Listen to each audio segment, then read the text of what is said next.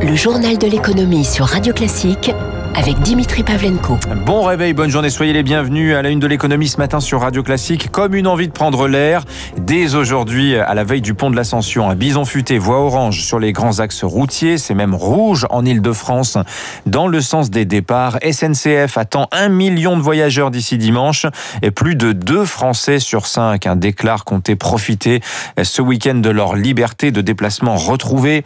Pour les franciliens, c'est même un sur deux. La région parisienne va vraiment se vider.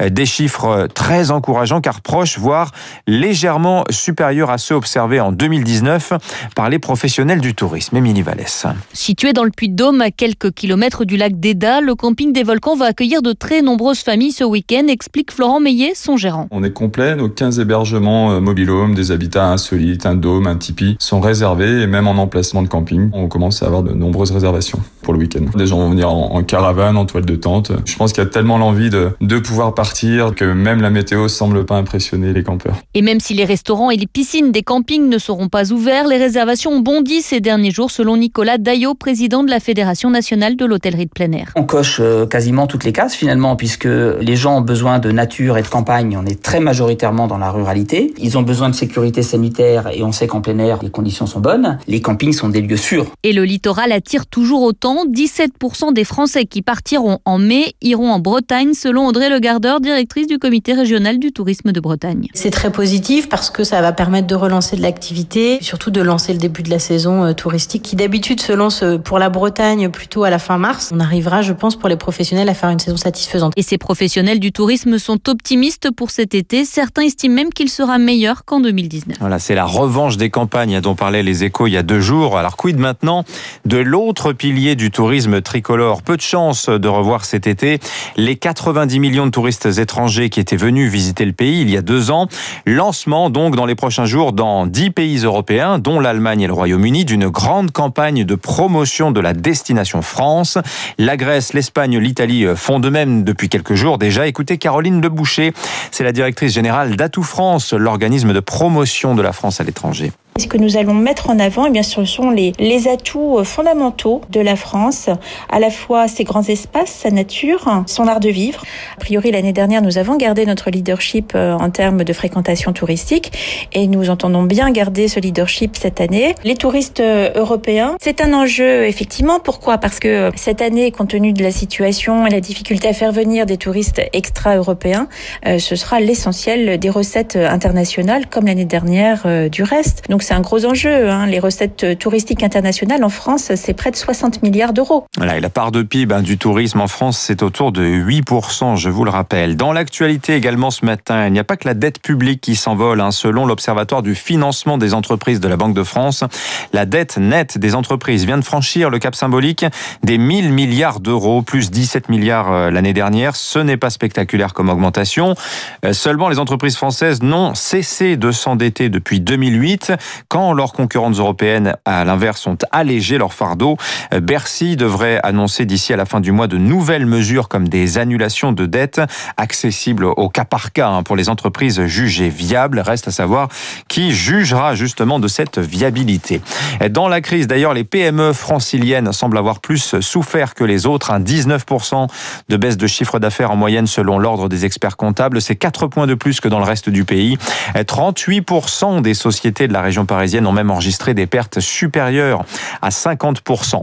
Euh, par ailleurs, a-t-on surestimé la menace de prédation qui, plane au-dessus de nos entreprises stratégiques? Le ministre des Comptes publics, Olivier Dussopt, a expliqué hier à l'Assemblée euh, qu'il allait prélever dans l'enveloppe allouée aux participations financières de l'État au capital d'entreprises stratégiques dans le but de financer les 7 milliards d'euros de rallonge budgétaire dédiés au fonds de solidarité et au chômage partiel. L'État dispose encore de près de 4 milliards d'euros euh, dans cette enveloppe. L'an dernier, il s'était dit disposé à mobiliser jusqu'à 20 milliards pour protéger les fleurons français. L'actualité des entreprises à présent comme un vent de fronde parmi les actionnaires de plusieurs groupes. Sujet récurrent de mécontentement, la rémunération des dirigeants. Bonjour Eric Mauban. Bonjour Dimitri, bonjour à tous. Alors nous avons deux exemples dans les dernières 24 heures chez Air France et AstraZeneca. Voilà, hier, l'Assemblée générale d'AstraZeneca a approuvé à 60% le nouveau plan de rémunération de Pascal Soriot, le DG, le directeur général depuis 2012. Clé de voûte de ce plan, euh, le bonus annuel, il passe à deux fois et demi son salaire de base contre deux fois aujourd'hui. À cela, eh bien, il faut ajouter la rémunération en action qui, là aussi, devient plus généreuse. Elle pourra s'élever à six fois et demi son salaire contre cinq fois et demi actuellement. L'an dernier, Pascal Soriot avait touché au total près de 18 millions d'euros. Cette année, deux actionnaires du groupe Aviva et Standard Life Aberdeen ont voté contre la revalorisation du bonus. Le comité de rémunération considère que le bilan 2020 a été marqué par de belles performances financières, de nouveaux partenariats, de belles innovations. Mais certains actionnaires ont une autre grille de lecture, soulignant les vives critiques dont a fait l'objet le groupe, notamment sur les retards de livraison du vaccin contre le Covid. AstraZeneca n'est pas le seul groupe à rencontrer des vents contraires. C'est aussi le cas chez Air France KLM. L'État néerlandais a manifesté son mécontentement au sujet d'un bonus de 2 millions d'euros attribué au directeur général Ben Smith. Il voit d'un mauvais œil un tel avantage, alors que le groupe a touché des aides publiques et supprimé des emplois. Merci Eric Mauban. Dans le Figaro, d'ailleurs, Ben Smith euh, se défend en disant qu'il a largement réinjecté euh, l'argent dans la société en achetant massivement des actions. Air France, ne dites plus Hercule, mais grand EDF hein, pour parler de la réorganisation de l'électricien. Euh, revirement total hein, dans la négociation euh, qui se joue depuis des mois entre Paris et Bruxelles, hein, selon Bercy. Après un long entretien hier entre Bruno Le Maire et la commissaire européenne à la concurrence Margrethe Vestager, le gouvernement français considère comme caduque le projet présenté initialement à la commission, donc le projet Hercule abandonner l'idée d'une de séparer le groupe en trois entités. Euh, Paris voudrait maintenant qu'EDF reste un groupe intégré avec libre circulation des ressources humaines et des flux financiers entre les différents métiers. Aux États-Unis, de longues files d'attente hier dans les stations-service de la côte Est, hein, par peur de manquer de carburant. Les automobilistes sont tous allés faire le plein hier, aggravant euh, du coup le risque de pénurie qui, plane hein, depuis l'attaque informatique vendredi euh, de l'oléoduc géré par Colonial Pipeline les pouvoirs publics américains ont pris plusieurs dérogations pour faciliter l'approvisionnement par camions et bateaux. Enfin, c'est la dernière coqueluche en date dans l'univers des cryptoactifs lancée lundi.